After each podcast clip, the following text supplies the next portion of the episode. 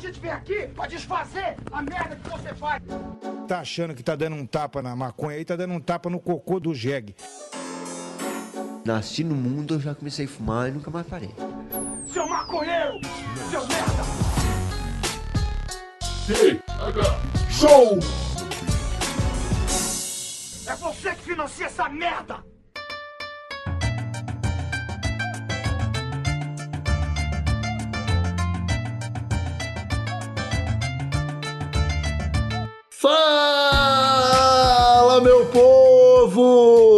Estamos começando mais um TH Show, o um podcast 100% natural dedicado aos usuários desse mundão e que só é possível graças à galerinha que nos apoia lá no PicPay. Aqui quem fala é Igor Seco, comandando essa web bancada canábica junto com ele, o homem que mais utilizou a revista Med para limpar cocô de cachorro na história, Marcelo Nhoque. Tudo bem, Marcelo Nhoque? Ah, comigo tá tudo ótimo, cara. Apesar de não estar tá muito bem também, mas tá tudo bem sim. Eu, eu tô muito feliz com esse episódio que nós estamos prestes a começar aqui, de verdade. Bom, se você tá feliz com esse episódio, já é o começo, cara. Você não precisa estar tá feliz no resto da sua vida. Tendo no, no TH Show, já tá tudo ótimo. Nhoque, o TH Show de hoje, meu amigo, ele é um pouquinho diferente, porque hoje, cara, a gente veio para falar de coisas que chegam ao fim, Marcelo Nhoque. Na verdade, não é nem bem isso, é o pessoal já leu o título do episódio. Nós vamos falar um pouco da história da vida da revista Med. E para isso, nós trouxemos para essa bancada a presença do homem que por quase 10 anos foi editor dela aqui no Brasil, Rafael Fernandes. Seja bem-vindo, Rafa. Tudo bom, meu suave? E aí, firmeza, galera? Como é que estão as coisas por aí? Tudo ótimo, cara. Eu, eu acertei, você editou a MED por quase 10 anos, foi? Foi, assim? cara. Nas revistas mensal fiquei por 9 anos. Mas a, a média, quando saía pela Mitos, eu fiz uns especiais também. Eu acho que eu cheguei a trabalhar de 2005 a 2016, é isso. Caralho. Uma média. Mas é uma, toda uma vida jogada fora, cara. Ai, cara, bom, eu, eu, tenho que ser sincero aqui.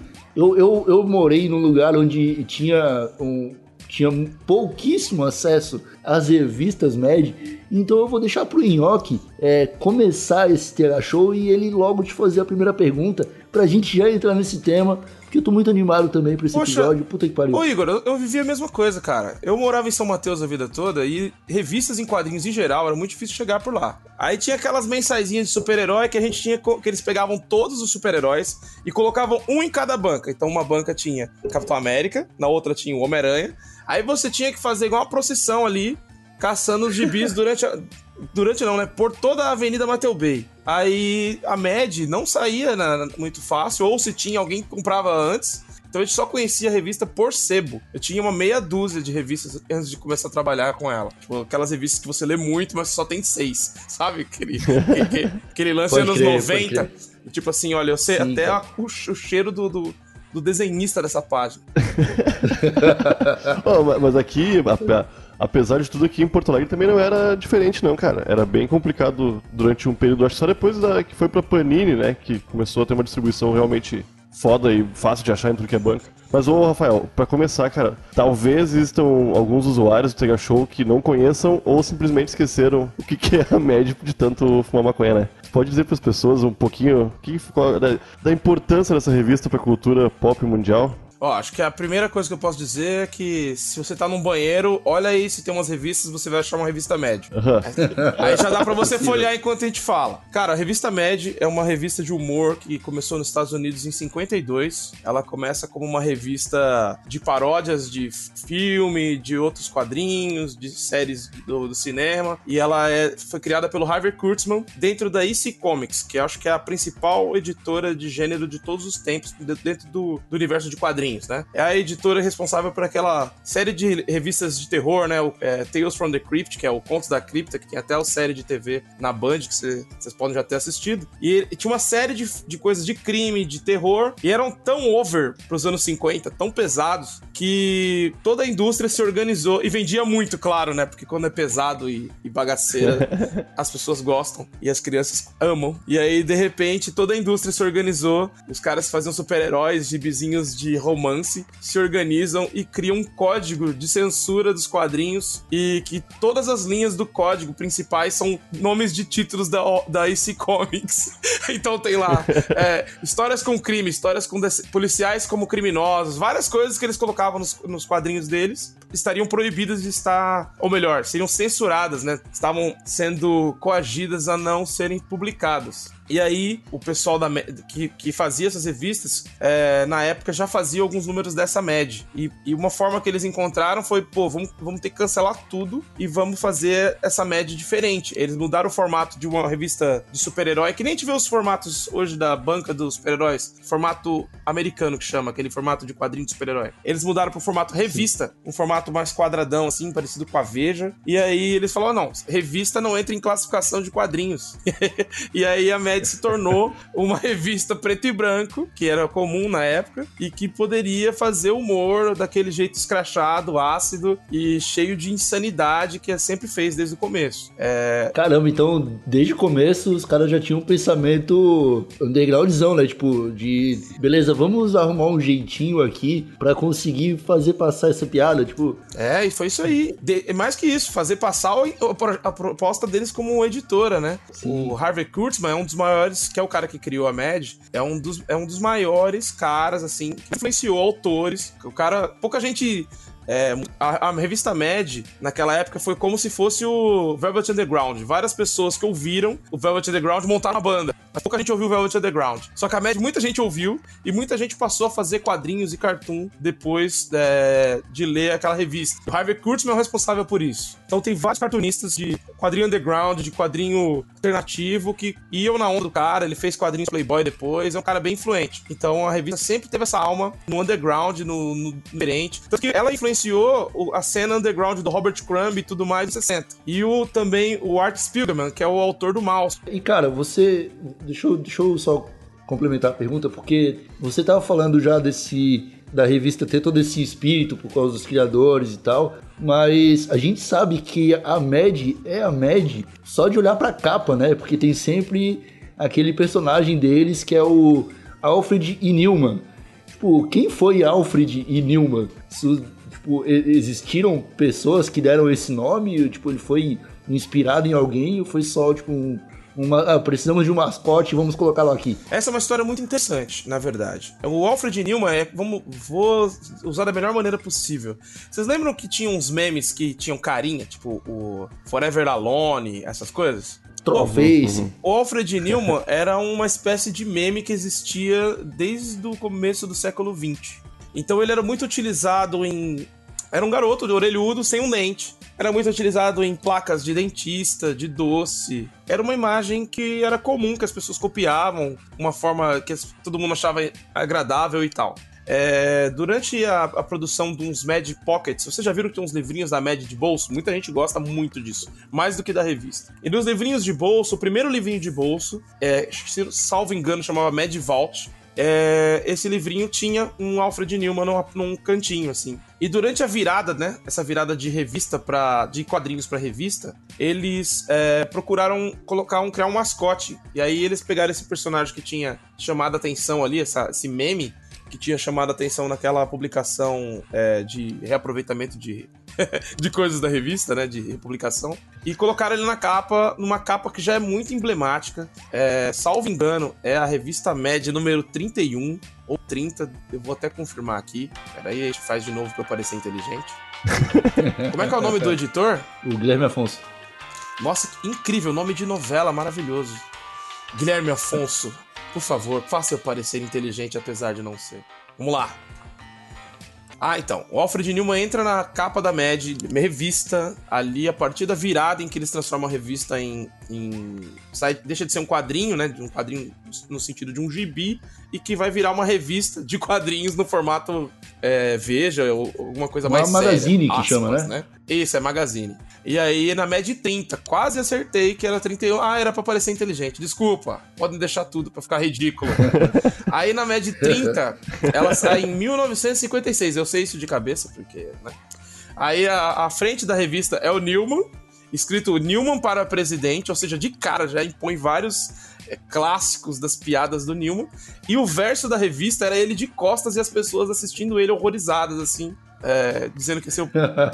é uma capa muito bizarra. Inclusive, tem um elefante na capa que hoje eu nunca entendi esse elefante. Um elefante e um burro.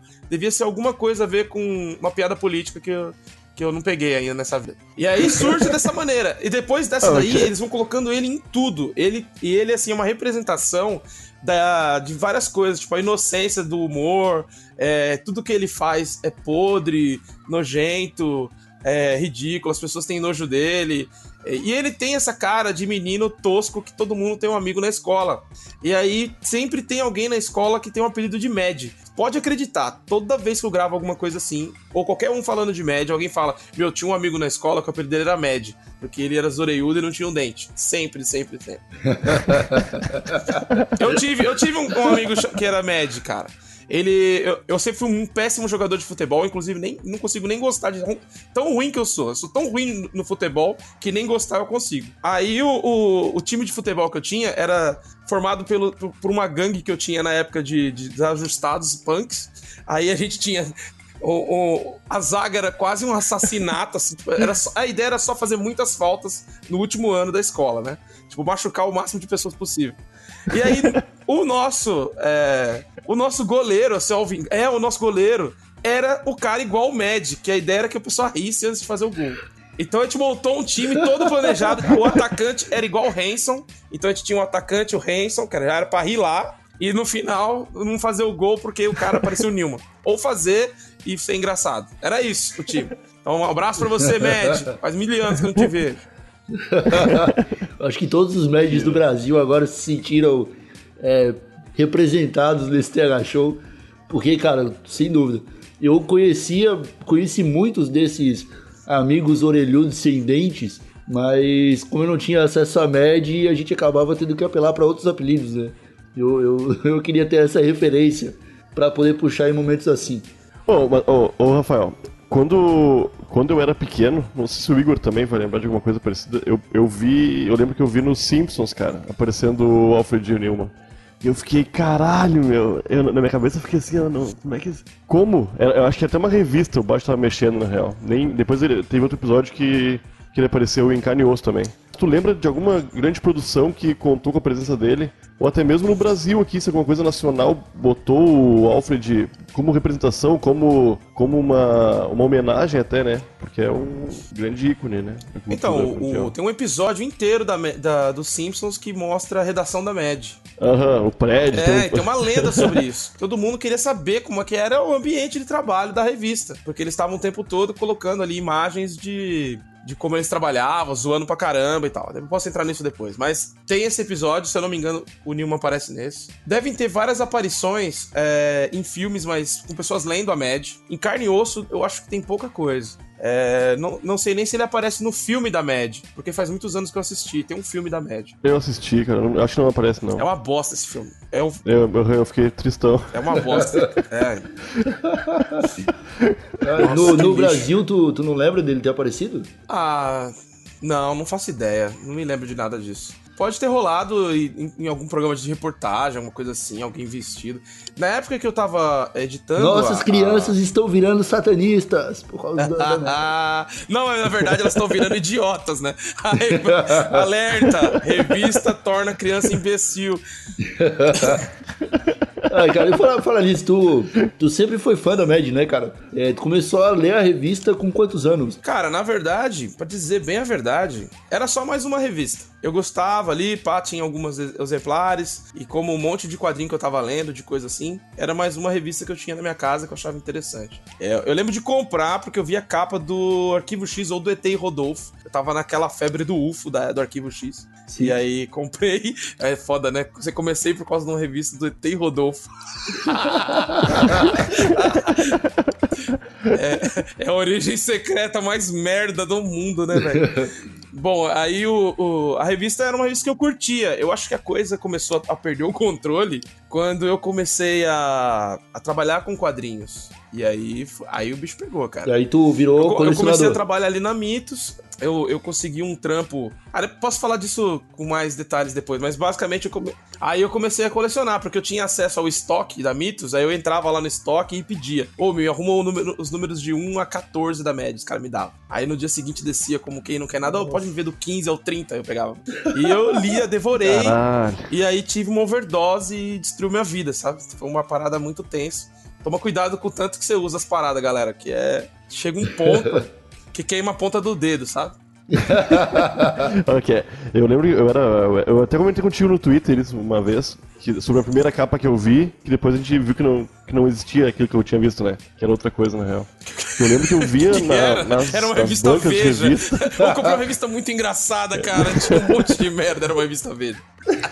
Não, não, que eu, eu, era muito criança, cara, muito criança. E eu lembro de ter visto, eu, era uma outra revista que eu passei minha vida inteira achando que era Mad, como fazendo parte da minha, da minha infância, mas na verdade não era Mad, era outra revista qualquer. Só que a Mad eu estava no lado, sei lá, com o Alfred. Newman no, na capa, assim, né? Gangue do Lixo, que, era, que, era, que eram as figurinhas da Gangue, Gangue do, do, Lixo. É isso aí. É isso aí, uhum, é isso aí, que tinha um, um, cara com o dedo no nariz e tal e saindo na. Tipo... Ah, pode crer, pode crer. Mas eu acho que tem algum. Cara, eu procurei já, acho que não tem, não. Eu acho, eu acho que tem muita capa da Mad com o Newman Sim, mas não tá dentro saindo... do nariz. É, mas não, não sai em cima da cabeça lá, tem, né? Que nem a Gangue do Lixo, isso aí. E eu só fui, acho que uns 14, 15 anos, 15 anos comecei a comprar a mesma revista. Só que aí eu achei um sebo que eu frequento até hoje, do tio Sam, que eu chamava ele tio Sam. Era um velhinho, tá muito velho agora. E eu comprava por um real, cara, as médias antigas. Então eu fiz uma coleção, cara, enorme, enorme.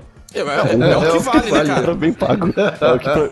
Não, mas é que pra mim era o meu. Eu... Mas não, não havia, tipo, uma dificuldade pra tu também manter essas revistas, cara? Porque assim, eu vou dizer, eu, eu devo ter, eu ter tido acesso quando eu morava em Palhoça. Você fala assim pra alimentar elas, pra levar, não. pra trocar areia, qual que é o lance? Não, cara, é, eu, eu, quando eu era moleque, eu apareci com uma MED em casa e aí, tipo, eu tinha chegado da escola e eu deixei assim a, a revista em cima da mesa e fui pro quarto me trocar, tá ligado? Quando eu voltei, a revista tava no lixo, porque, né, eu, eu na real é pra isso que a gente compromete. Só que, cara, a, aí eu fui perguntar, oh, por que, que minha revista tá no lixo e tal? E minha mãe surtou, cara. E ela falou, eu quero meu filho ler desse tipo de coisa, não sei o quê. Desde então, eu tive mais duas. Eu tinha três revistas da Med. E lá em casa, eu tinha que tratar elas igual minhas revistas da Playboy, tá ligado? Ninguém podia saber que elas existiam. Vocês vão... De repente o cara se confunde e se pega batendo punheta pro Nilman. Pô, eu nunca Merda, vou assim ter que bater pesado. punheta com isso aqui mesmo. Era de boa na, pra você, tipo, criança, ter acesso a revista média desse jeito? Ah, eu não tive problema com isso, não. Meus pais me davam muita liberdade, cara. Até mais do que eles depois conseguiram controlar. Mas é, sempre tive liberdade para ler, cara. Uma casa em que sempre pude ler o que eu quis, do jeito que eu quis. A minha mãe, desde criança, tinha assistido os filmes do Hitchcock. Eu tinha uns 10 anos, eu tinha insônia. Ela, vamos assistir juntos essa parada. Eu tava lá, a gente assistiu tudo de madrugada no Corujão. Então, assim, tive muita liberdade. Agradeço bastante por isso, cara. Então, não tive problema nenhum. Na verdade, às vezes meu pai pegava para ler, alguma coisa assim em casa. Meu pai me estimulou muito a ler quadrinhos, contou uma história. Nossa, fiz igual o Sérgio Moro. Me estimulou muito a ler quadrinhos. Desculpa, Moro, roubei sua habilidade especial de Pokémon. Então, é. Caralho, é foda, né? Mas eu, eu nunca tive. Tô falando meu, de adolescência, mas... volta, volta o espírito na hora.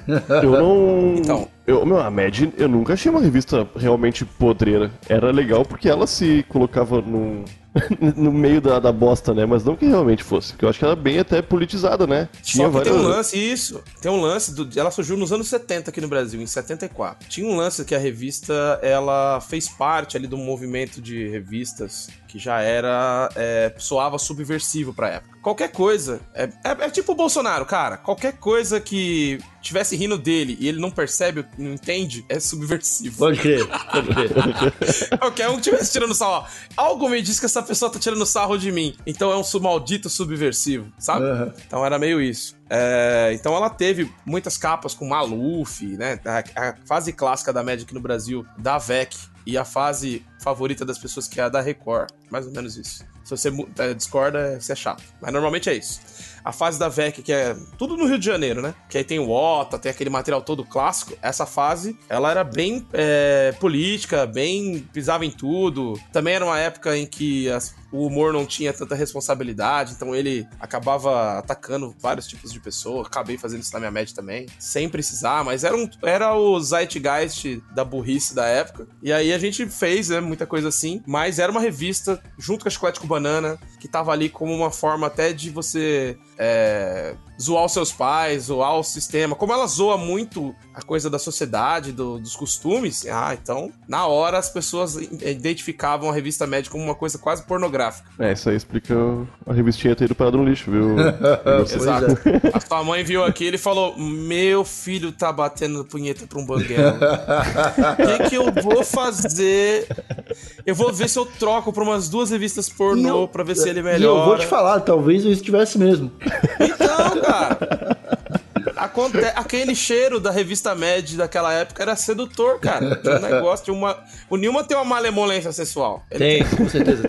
E, cara, é, como que a edição da Mad foi parar no teu colo? Tipo, do nada, assim. Você acordou um dia e falou, vou editar a Med. Aí te, te, contrataram. Ah, eu não decidi, mas aconteceu comigo. Começou com a minha forma de começar a trabalhar com quadrinhos. Eu tava. Eu sou historiador, sou formado em história, e na época eu tava cursando a graduação. Só que eu tava muito assim, não quero continuar esse troço, porque eu não quero ser professor, nem a pau. Eu odiava a escola porque eu tô fazendo um bagulho que vai me levar pra escola de novo. Aquela coisa toda ali de, pô, cometi um erro no vestibular, manja. Fiz história porque eu pensei, pô, vou estudar para sempre, porque o assunto é infinito, muito louco. E tem várias coisas, questionar, tá? Aquela coisa do adolescente, questionar todo mundo. Vai ser louco. Chegou na hora, era insuportável, assim, a possibilidade de virar professor, né? Não que eu tenha algo contra professores, mas eu tenho algo contra eu ser professor. Era muito complicado, eu não me dava muito bem com as crianças, então era, eu tinha 20 anos, era muito estranho. Aí eu comecei a fazer cursos na, na ECA, né? Na Escola de Comunicação e Artes da USP, que é onde eu estudava. E aí comecei a fazer as aulas, você podia assistir aula, aí comecei a fazer aula de comunicação e me peguei apaixonadaço por, por jornalismo e por comunicação. E tava ali assistindo um curso de edição, editoração de histórias em quadrinhos do Valdomiro Vergueiro. E aí o Valdomiro era um professor especializado em quadrinhos, é, né? Tá lá ainda. E ele sempre abria o espaço da sala dele lá na USP pra gente dar uma olhada no material clássico de quadrinhos que ele tinha lá. E eu não saía da sala dele, insuportável, ela ficava o dia inteiro. E aí, Valdomiro, deixa eu ler uns gibis, sentava lá, ficava lendo. Aquela coisa bem de moleque. E aí um dia ele, de saco cheio da minha cara ali, ele olhou e falou: Ó, oh, vai abrir uma vaga de editor na, na Mitos que presta serviço pra Panini. Você não quer tentar, não? Tipo, meio que querendo que eu né, saísse dali, né? Aí eu falei, pô, vou tentar, cara. Mas eu não sei fazer nada, eu sou completamente imbecil, assim, tipo, não sei fazer nada disso. Eu tô, tô mudando de área agora, certo? Então tô. Aí ele falou, não, não, faz aí o currículo e tal. Aí eu fiz um currículo, porque era a minha chance, certo? Então eu fiz o currículo com absolutamente tudo que eu imaginava que um editor tinha que saber pra, pra se tornar editor. Aí fiz aquele currículo, só o meu nome era verdadeiro, o resto, velho, era tudo mentira. Aquele currículo currículo de Troia, sabe? Bem parecido com os, dos, com os dos políticos de hoje, que colocam estudar em Harvard. Era daquele jeito. Aquele currículo foda. Aí entreguei o currículo e eu, melhor, né? No dia o cara apresentou a vaga, eu levantei e entreguei um currículo. Só, vocês podem me trazer um currículo qualquer dia desse? Não, qualquer dia desse. É agora. Pá. O cara, como assim? Esse cara tem informações privilegiadas. Fiz bem Sérgio Moro, que quebrei as leis todas, assim. Ô, meu, inclusive, agora que tu falou, o que que faz um editor? o que, que um editor de revista então, faz? então foi exatamente isso que eu, que eu fiquei brisando. Ah, eu coloquei lá que sabia inglês pra caralho, sabia português que são uma porra, que tinha feito curso de Photoshop, que tinha tudo, que sabia tudo. Aí que, que tinha noções de jornalismo e tudo mais. Só que chegou lá na hora, não sabia fazer nada disso, né, cara? E aí eu fiz um teste, ele pediu pra escrever um texto, e é, é, eles pediram, né? Eu fiz uma resenha, era para resenhar um quadrinho. Eu fiz uma resenha de Bizarro Comics, que era uma revista um, um cadernado, capa dura, que tinha histórias da, do, da DC, né? Do Superman, do Batman e tal. Só que feitas por quadrinistas do underground. Ela tinha então um tom de humor, já tinha um passinho dentro da média, mas pensei, ah, não vou fazer do Cavaleiro das Trevas, do Watchmen, do Sandman, todo mundo já leu, e todo mundo vai fazer isso. Vou fazer um negócio diferente. E aí eu fiz dessas publicações, é, dessa publicação. E aí fui fazer a entrevista. Foram três fases. Currículo, o texto pelo menos fui eu que fiz mesmo. E, eu, e a entrevista. Aí a entrevista tinham cinco pessoas, eu era o único que não era jornalista. Tava ali, olhei e falei, é, vim só pra, né, pra protocolar. Aí subiu um, subiu dois, eu era o terceiro. Quando eu entrei na sala, o Elcio olhou pra mim e falou assim: vai ser você. eu não disse nada. Vai ser você, começa na segunda-feira. E os outros caras lá, não, eu trouxe só pra ter certeza. E aí, porque a gente gostou do seu texto e tal. E, e agora vendo você, vejo que você tem a vibe. E aí eu comecei a fazer edição de quadrinhos de super-herói. Era só um assistente, tipo, fazer uma das leituras e tal. O que, que o editor faz? Aí lá dentro eu descobri. O editor, ele é um cara que organiza o projeto do começo ao fim. Então, se é uma revista, ele vai decidir como é que vai ser a capa, se ele ou se for de material importado, ele vai escolher uma capa ou adaptar a capa que vier. Ele vai preparar os textos que são é, editoriais, tipo uma apresentação, textos de quarta capa, se tiver. Se for uma revista, ele vai preparar o editorial, ele vai escolher as matérias, é, organizar com o tradutor como é que elas vão ser, é, ou traduzir, fazer uma adaptação do texto pro português, se precisar. É, faz todos. O, o editor de material é, que vem pronto, mais ou menos esse é o trabalho. Né? Aí depois eu falo um pouquinho da diferença quando eu me tornei editor da MED. A forma como eu me tornei editor da MED vem dentro desse contexto de que eu não sabia fazer nada e que eu achei que ia ser demitido a qualquer momento, porque eu tava.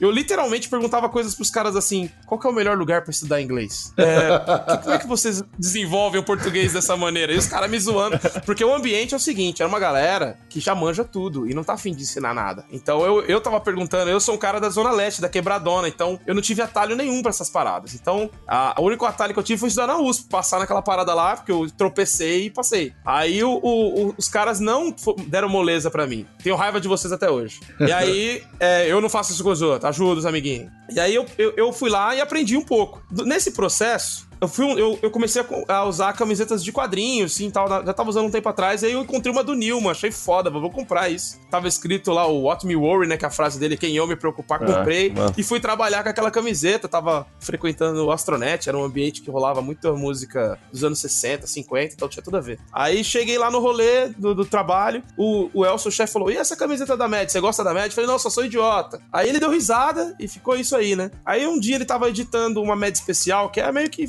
uma revista que faz só republicações, né? Aquelas revistas que tinha da média de repescagem, né? Se você não, não riu disso. É tipo uma coletânea com, com as melhores piadas, não é? Tipo... Perfeito, isso aí. E ele tava editando uma e eu. Lembra que eu falei que tava pegando Mad, lendo loucamente? Passei pela mesa dele ali e falei: opa, Elcio, essa, essa, essa publicação é a do próximo mês? Ou você tá mexendo numa anterior pra pegar alguma coisa? Não, é do próximo mês. Essa piada já saiu. Era uma piada do Don Martin fazendo King Kong. Essa piada já saiu, cara. Não, mas essa aqui é clássico, já saiu tudo. Falei, não, você não entendeu o que dizer. Saiu mês passado. Aí ele falou, não, saiu. Então, peraí, desci lá no estoque, peguei o exemplar e mostrei para ele. Aí ele fez aquela cara de, pô, valeu, você, você me salvou de uma parada aqui que ia dar ruim, né? Aí ficou por isso mesmo. Aí esqueci disso, cara. Numa sexta-feira de tarde, assim, ele vira para mim e falou: Ó, quero você na minha sala agora, seis e meia. Ou seja, ser demitido, né? Chegou o momento. A... A farsa acabou. O cara já vai arrumando a mesinha, né? Já vai, tipo, Isso, pegando o retrato já dos pôs filhos. tudo na bolsa.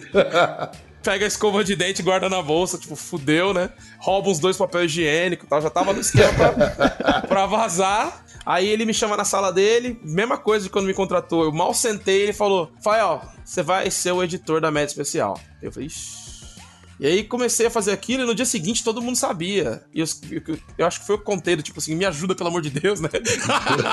aí a galera falou assim: ah, ele sempre faz isso com as pessoas e bota essa revista que ninguém gosta de fazer, porque é difícil pra caralho. E aí o cara, se o cara editar isso, edita qualquer coisa. Aí, poxa, ferrou, né? E aí comecei a editar aquele troço. Só que o que, que aconteceu? Enquanto todo mundo que editava a Mad reclamava, ah, eu prefiro editar o Thor. Ah, eu prefiro editar. É triste, né? Eu prefiro editar.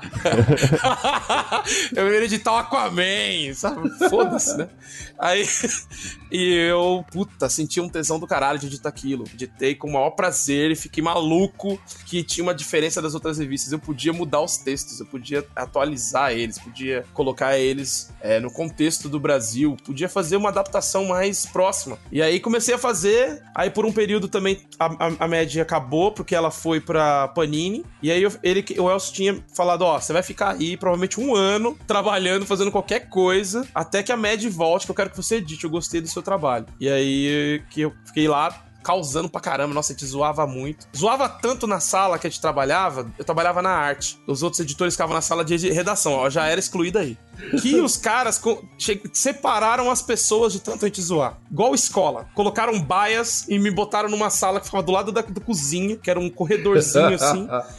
Porque a gente fazia o quê? A gente fazia aniversário das pessoas que não estavam fazendo aniversário para dar uma festa. A gente ia de pijama, combinado. A gente falava tudo, fazia piada com. Existia uma revista de ginástica facial, a gente recortava a cara da mulher, botava nos Thor, no Capitão América, no Hulk. Aí, cara, era um inferno, né? Então ele tinha que acabar com aquilo. As pessoas não, não queriam trabalhar. Gente trabalhando pra caramba, mas zoando muito. Aí, quando a Mad voltou, ele, pô, quero que você edite. Eu não tive segurança. Falei, cara, não tenho condições de fazer essa a mensal, porque ela é. Ela tem quadrinistas né, que, que eu não conheço ninguém. Tenho, eu tenho um amigo quadrinista. Aí ela, o, o Elcio falou: olha, então vamos chamar o Ota para fazer. E aí foi assim que comecei a trabalhar com, com o Ota ali no começo da média. Aí, mais ou menos, na sétima edição, ele decide sair. E aí ele já tava dizendo que ia sair várias vezes. E eu tava atrás de um novo editor. Fui extrema, extremamente assim. Eu não tinha condição de fazer aquela porra, cara. Porque era muito cabaço. Eu tinha 20 e pouquinhos. O que, que eu fiz? Eu conheço um cartunista, que era o Márcio Baraldi. Liguei para ele, velho. Tô precisando de ajuda, tô ferrado, não sei, não conheço ninguém. Aí, você não quer ser o editor da parte de nacional, falsa parte de gringa? Que a revista média tem isso, né? Não sei se vocês estão ligados. Tem, mate tem, tem sim, material sim. importado, né? E tem o material nacional. Sim, sim, pode crer.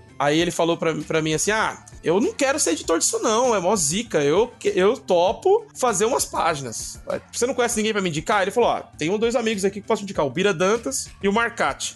E aí eu fui lá ligar pro Bira, Bira fez, falou a mesma coisa. Fui na casa do Marcato, descobri que ele era meu vizinho, disse a mesma coisa. E me apresentava mais algumas pessoas. Por fim, fui parar na loja do Gualberto. A loja era a livraria HQ Mix, ficava na, na Roosevelt. Uma loja muito clássica, importantíssima pra cena nacional de quadrinhos. E aí eu não conheci o Gualberto, cheguei lá pedindo ajuda, pra, perguntando se ele não queria ser editor. Eu tava, tipo, muito ridículo, né? Porque você não quer ser o editor da revista que eu, né? Tô editando metade. aí, aí ele falou assim pra mim. Cara, não, não, não tem condições de eu ser editor. Só que assim, bota um cara que eu não gosto e eu vou te ajudar. aí, aí, ele me apresentou a porra toda de pessoas que faziam quadrinho de humor. Ele é um cara que trabalha, sei lá, há 30, 40 anos, que ele é o responsável pelo prêmio HQ Mix e também um dos caras que mais fez júri de salão do humor do mundo, se vacilar. E o cara me apresentou, abriu portas para tudo. E quando sai a edição 8, quando eu cheguei falando pro Elcio, olha, eu não consegui ninguém, não sei o que eu faço. Ele, claro que você sabe, quem você já tem tudo isso de gente pra fazer, é você que vai fazer. E eu fiquei com aquela cara de, então tá, né? E aí na edição 8 da média da Panini, que eu começo a editar tudo pro, da revista por completo. E aí okay, vai, vai uma capa da Amy Winehouse, que tava na febre. Tava na febre, não, tava no bico do corvo, né? A gente tava zoando ela que ela tava só o pó, dizendo que a Mad que tinha deixado ela daquele jeito. E aí. e aí, que ela era viciada em Mad. Então você aí, novamente, campanha antidrogas aqui da Mad. E aí. Muito incrível, né? Tô gravando o podcast TH Show e falando pros caras, não usem drogas, usem Mad. Não, mas a gente fala aí aqui, o... o, o nosso é recado próximo. no final de todo o TH Show é esse, não usem drogas. Então aqui é spoiler. Então aí o eu comecei assim, cara. Eu entrei nessas e daí pra frente, cara, eu descobri uma coisa que eu não fazia ideia de que, que era quem eu era, que é o perfil tal do perfil criativo. Eu não fazia ideia do que era isso. Pode crer, então, cara. eu nunca tive na minha vida o sonho de fazer quadrinhos. Era uma coisa inimaginável. Eu sempre li muito, sempre fui muito fissurado. Sempre gostei de ler muito livro, quadrinho, RPG e tal, né? É, só que quadrinhos era uma coisa assim. Meu sonho era ter um sebo. Mesmo quando eu trabalhava na Mitos, eu, eu, eu pegava todas as revistas que eles iam jogar fora e levar para minha casa. Porque a Pode ideia era que um dia eles iam me mandar embora e eu ia montar um sebo. Porque era a única coisa que eu conseguia ver como, como a forma de eu fazer quadrinhos, entendeu? Pode crer, cara. E aí, é, quando eu entendi o que, que era ser editor de quadrinhos, o que, que era ser criativo, foi aí que eu falei, poxa, olha só, existe, existe emprego para pessoas que pensam merda, sabe? Sim. E, e, aí, isso destravou uma parada na minha cabeça, fui trabalhar com mídias sociais, acho que foi até assim que eu conheci o Nhoque. Pode crer. Ô, Rafa, deixa eu te perguntar, cara. É, nós que trabalhamos com o que a gente gosta, né? É, nós temos que lidar com um problema na nossa cabeça, cara, que é transformar transformar o nosso entretenimento em trabalho, tá ligado? E aí a gente começa a acumular estresse. Tipo, tu passava muito estresse editando a médica. Como que tu fazia para aliviar? Tipo, qual era o teu plano B? Tipo, maconha? É, tem, tem aquela frase cretina clássica, é, é faça o que você gosta e nunca mais vai precisar trabalhar, né? Uhum. Eu acredito que é trabalhe com o que você gosta e nunca mais vai se divertir com isso. É, é tipo isso. É, tipo isso. É, mas assim, eu, você vai rir do que eu vou falar. Eu espero que ria. Promete que você vai rir? Eu já, eu já tô rindo agora.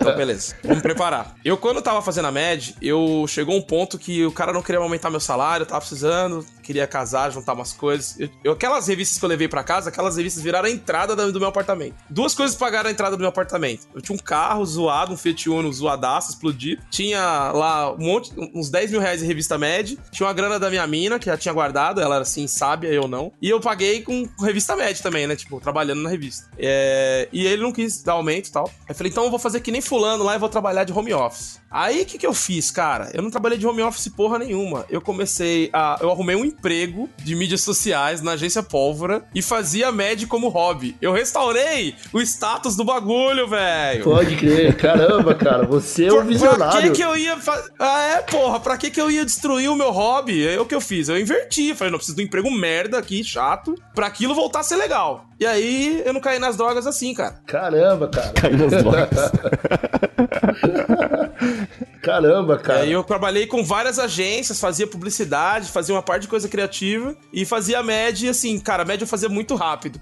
Peço desculpas aí para quem vai ouvir isso, que trabalhou comigo. Às vezes eu editava em 30 minutos. Eram um, 30 minutos do, do final de semana e uma, uma hora no outro pra checar coisas e acabou. Porque era tão orgânico que eu nem percebia que tava fazendo. Porque eu conversava com um monte de cartunistas, eu trabalhava com de 30, 50 quadrinistas e cartunistas e humoristas e tal. E tava sempre trocando ideia de uma maneira muito leve, muito zoando. Tinha um grupo no Facebook da revista que até esses dias eu mandei um. Dias antes da revista americana cancelar, eu, eu tive uma, uma premonição da parada, entendeu? Eu senti saudade daqueles caras e fui mandar uma mensagem: ô, vocês são os caras muito da hora, foi muito louco trabalhar com vocês na média, pá, porque a do Brasil tinha acabado de 2016, né? Aí, sei lá, dois Sim. meses depois acaba a revista gringa, que ficou tipo, caralho, como assim, mano?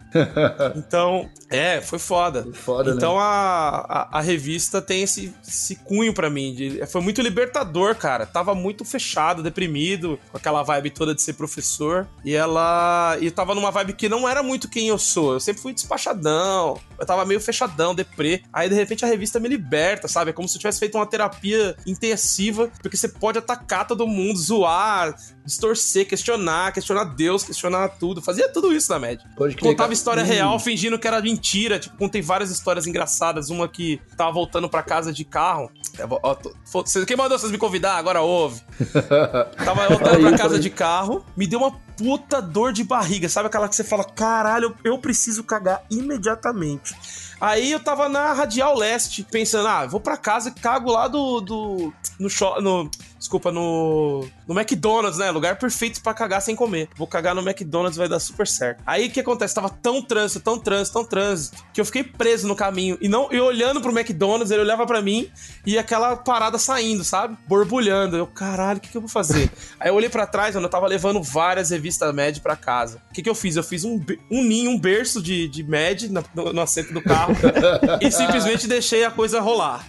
Deixei let it go, tá ligado? Deixar o gelo chegar pegar e vai dar tudo certo. Fiz aquele ninho ali, pá, e caguei tudo em cima da média. Aí eu escrevi isso num editorial e cheguei em casa chorando, porque é foda se cagar, é muito triste. É triste. Cheguei em casa ali, meio. É, ruim, é né? triste. Chorando ali, merda acontece, esse é um especial médio do merda acontece. Aí tirei aquelas revistas, estragou tudo, né? Ainda pegou um pouco no carro, foi um lixo. Eu vendi esse carro. Mas eu. Mas aí eu limpei o carro e tudo, né? E e por fim, foi assim que eu batizei aquelas médias. Mas a, a, não sei mais o que eu tava falando, cara. Eu, cara foi eu muito também, merda não, essa eu história. Também, eu também já esqueci que era o assunto já. Era uma história tão, tão mágica que eu. Ah, lembrei. Tu, tu, deu, tu deu pra, uh, o que aquelas revistas precisavam. Foi foda, cara. Ah, eu contava isso no editorial e as pessoas achavam que era mentira, que eu tinha inventado. É, que um cara uma vez foi viajar com a minha mulher e o cara tomou banho, chegou de madrugada, super peludo, tomou banho, usou nossa toalha do varal, a gente não sabia, acordou os dois tomando banho, usando a toalha, e depois o cara conta pra gente. E aí ficou tipo, que nojo, mano, deve ter seu pelo todo o meu corpo, caralho, que merda.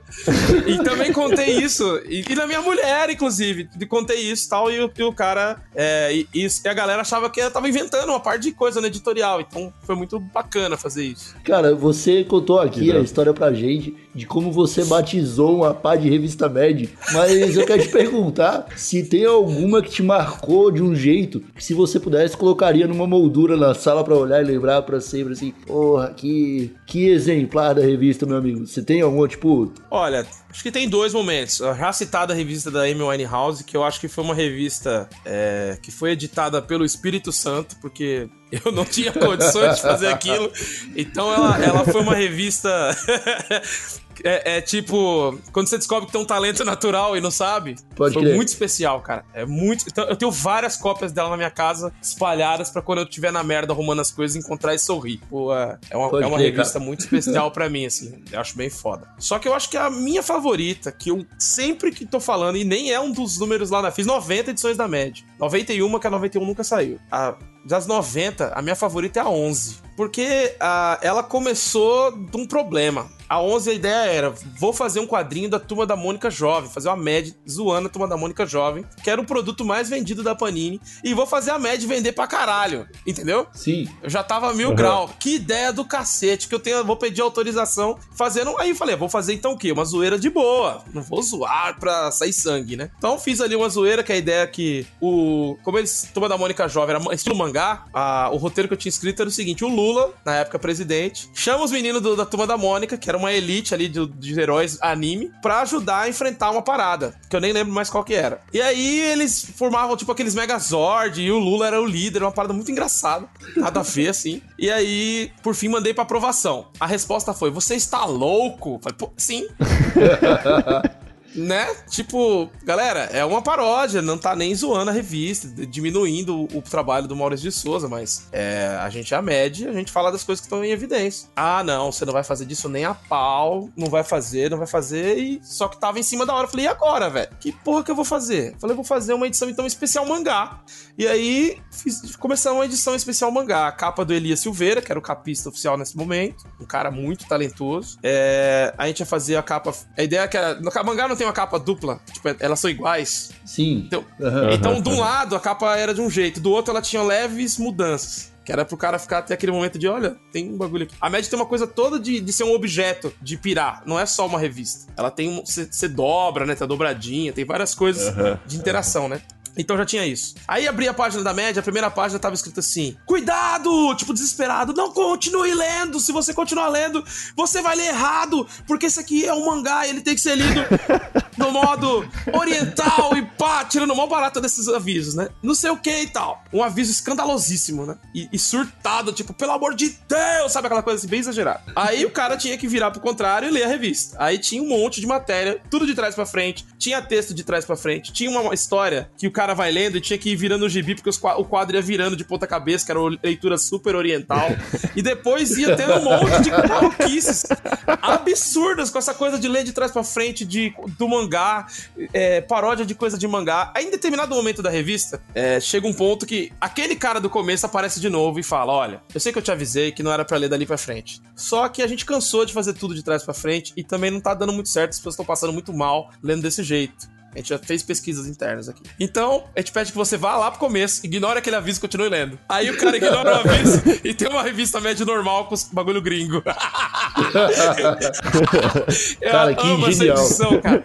Amo de paixão essa edição. É, é, é, a minha favorita, cara. É a número 11 né? que você falou, né? Vou até anotar número aqui 11. procurar essa porra. 11, 11 da Panini. Não, não é número 11 não, é número 10. Eu sempre confundo. Número a, número 11, a número 11 é sobre carnaval. É delícia também.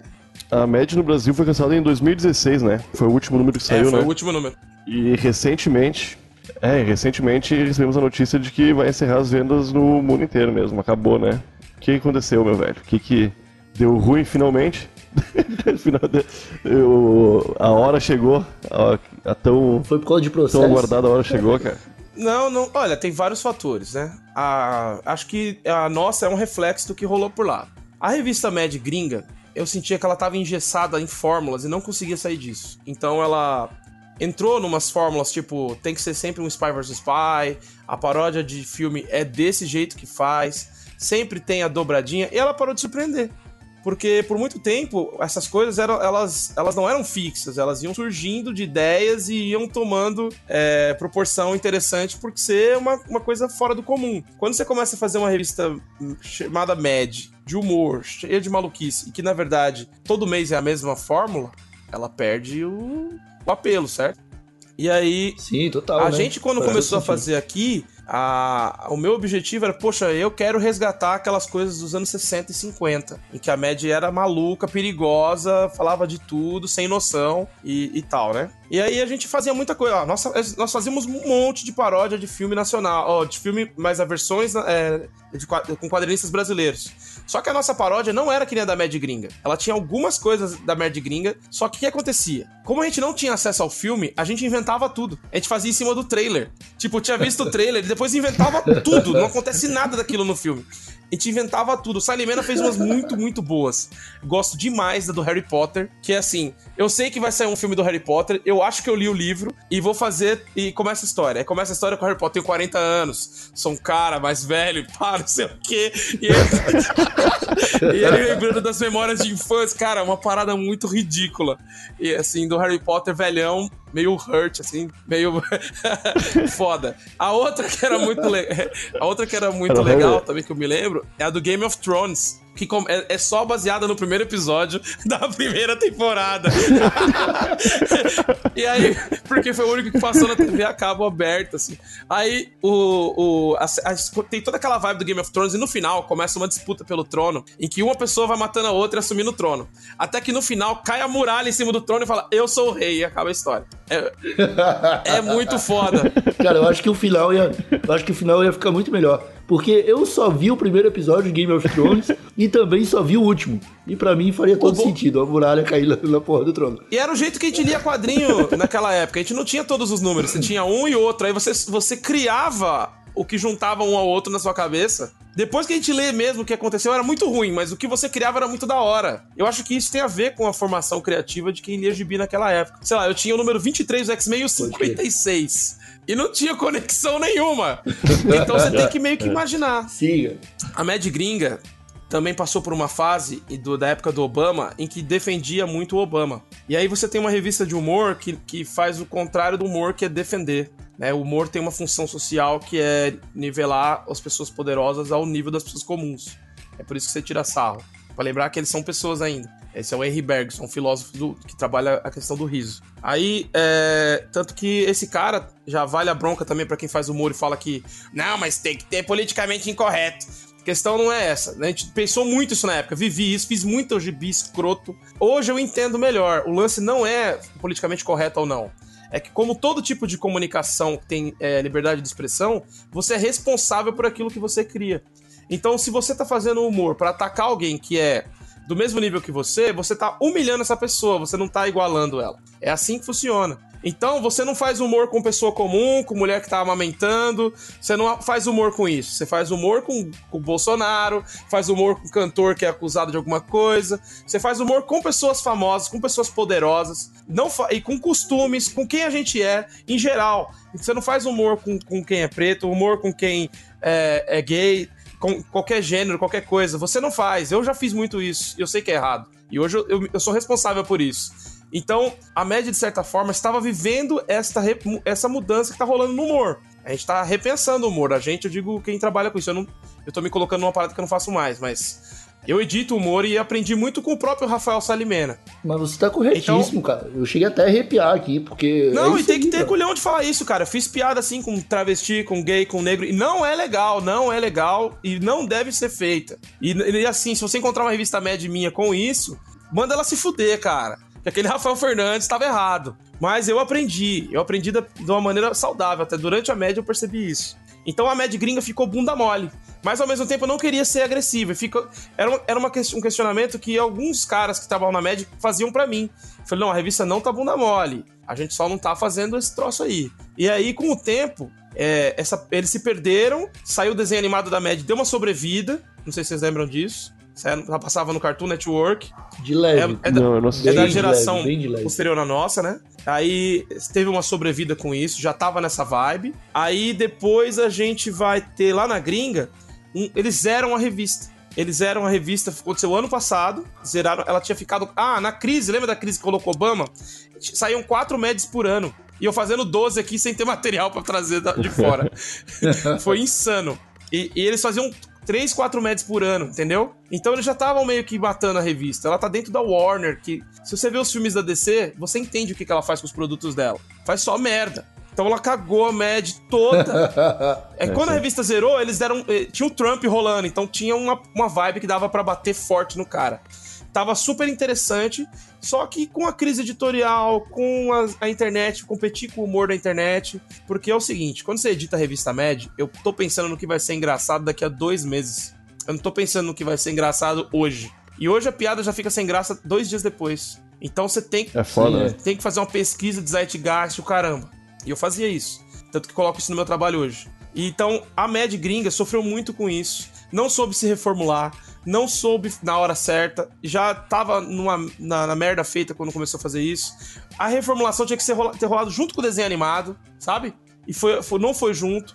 É, faltou uma editora. É a mesma editora que tá cancelando o selo Vertigo, sabe? É uma editora que não sabe trabalhar com coisas fora da casinha coisas que não sejam tiro, porrada e bomba, sabe? Então é uma revista que espero que uma outra editora compre os direitos, se eles abrirem mão disso, e que possa é, virar uma outra coisa, ter um blog, ter um podcast.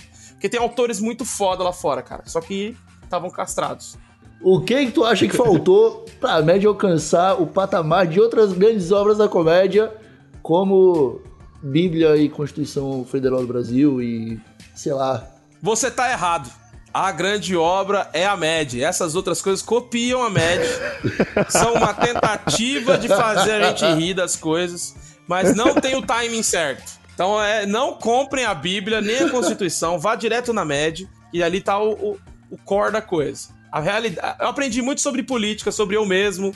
Todas as coisas mais importantes eu aprendi na MED. Não foi com filosofia, não foi com história, não foi com nada disso. Foi na MED que eu aprendi. Isso é o mais importante, meu amigo. E é com essa mensagem bonita que nós nos encaminhamos pro final desse TH Show. Cara, que episódio do caralho, vai se fuder. Rafael, você tem algum recado para dar pros nossos usuários do TH Show? Primeiro de tudo, não me processem. Se você se ofendeu com algum quadrinho meu, desculpa, eu te amo. Eu, eu hoje que me ofendo com eles também. Acho que são coisas. não, eu pedi desculpa por isso quando a Mad Gringa foi cancelado.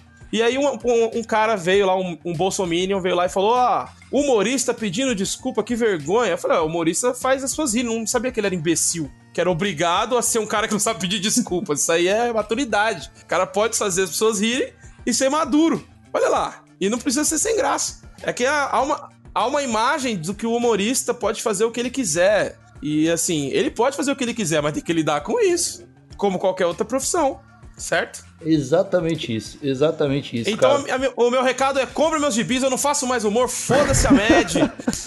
Pau no cu da MED. Acabou essa porra porque era ruim. Você não deveria estar lendo isso, você é um adulto, toma um tapa na cara. Acorda, cara. Faça um gibi de terror, fantasia, policial, parada de adulto. Adulto gosta de viajar nas coisas nada a ver, assim que não existe. Porque tem boleto, é, cara. E. e onde que você tá trabalhando agora? Eu sou editor da, da editora Draco, cara. Sou é, Draco, sou sócio da Draco. Sou eu e o Eric Sama. A gente faz um monte de maluquices aí, faz A gente também publica humor. A gente tá publicando o Rafael Salimena, que é, o, é um dos caras que eu mais gostava na média. A gente faz o Vagabundos no Espaço, mega recomendo Eu vi as capas, tão lindas, cara. Puta que me pariu. É muito divertido. E aí tem também um material de humor com mangá, que a gente tem o Quack, que é sobre um, um aviadorzinho, um projeto de aviador chamado Baltazar, que é zoado por seu pato falante, que é o maior bully do planeta. A gente publica umas coisas assim e também publica, né, despertar... A minha especialidade é terror, por incrível que pareça, então aí eu gosto muito do material que a gente faz da trilogia de horror cósmico, perfeita para quem gosta de um stoner rock, se é que você me entende. e aí tem ali Despertar de Cthulhu, Demônios da Goetia e o Rei Amarelo. E são três quadrinhos que são em preto, branco e uma cor. Preto, branco e amarelo, verde ou Vermelho, que é a cor do. Diabo. Da África, caramba. É a trilogia do semáforo ou a cor do panafricanismo, também conhecida como a cor do reggae, ou a dos jokes, sabe do que eu tô falando. Diabo. É... Ô, Igor, tá aí, Igor? Marcelo Iocchi, você tem algum recado para dar? Tô aqui, cara, não tô ouvindo. O Igor caiu, eu acho, meu. O Nhoque não tá me ouvindo, cara. É... Ô, Nhoque, você tá me ouvindo? Eu tô te ouvindo, tá me ouvindo? Tô, eu tô ouvindo você e o Igor, mas ninguém, ninguém se ouve. Só, só eu ah, ouço eu, todo mundo. Eu não ouço o Igor, não, então. Eu, eu tô ouvindo. Então, eu tô tá ouvindo. Então eu posso fazer um telefone. Eu tô ouvindo Se estiver gravando, eu faço um telefone sem fio. O que, que você quer falar, Nhoque? Não, eu, o Igor tem só. é que eu não tô conseguindo ouvir. Fala o, eu não tô conseguindo ouvir o, o encerramento do Igor só, né? Mas como eu nunca. Ó, Igor, ele tá falando que não tá conseguindo ouvir seu encerramento. Mas como eu... tradução simultânea. Como eu não, nunca tenho Mas recado... como ele é um rapaz lindo Pe... e sensual, não oh... tem recados. Eu acho que dá pra continuar sozinho. ele acredita que dá pra continuar sozinho. Ah tá, o, o York não tem recado então. Beleza, então. Então a gente continua. Então eu vou dar o um recado aqui, já que o York nunca tem recado mesmo, ele aproveitou para cair agora. e a gente pode conversar sobre o York sem ele poder responder, cara. E ouvindo o que eu tô falando. O que, que você quer conversar, Igor? não, não, eu quero encerrar. O TH Show já tá com uma hora. Era pra ter 30 minutos. Eu não quero encerrar, cara. Meus eu amigos, não quero.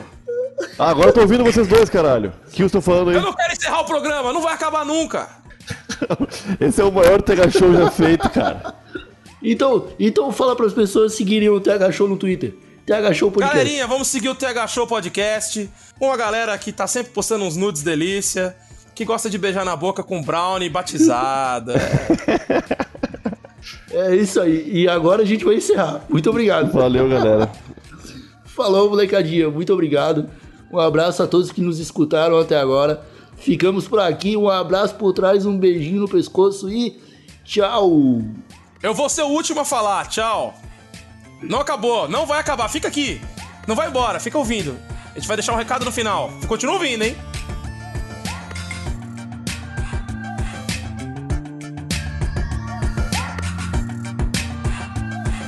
O RBS Notícias está de volta e com um apelo urgente, um pedido do Hemocentro de Porto Alegre para a doação de sangue. Os estoques estão quase vazios. As maiores necessidades são dos tipos O positivo e O negativo.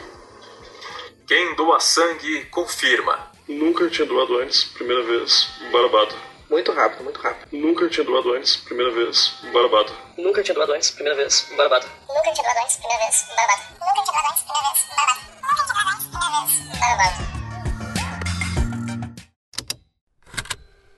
Estalo Podcasts.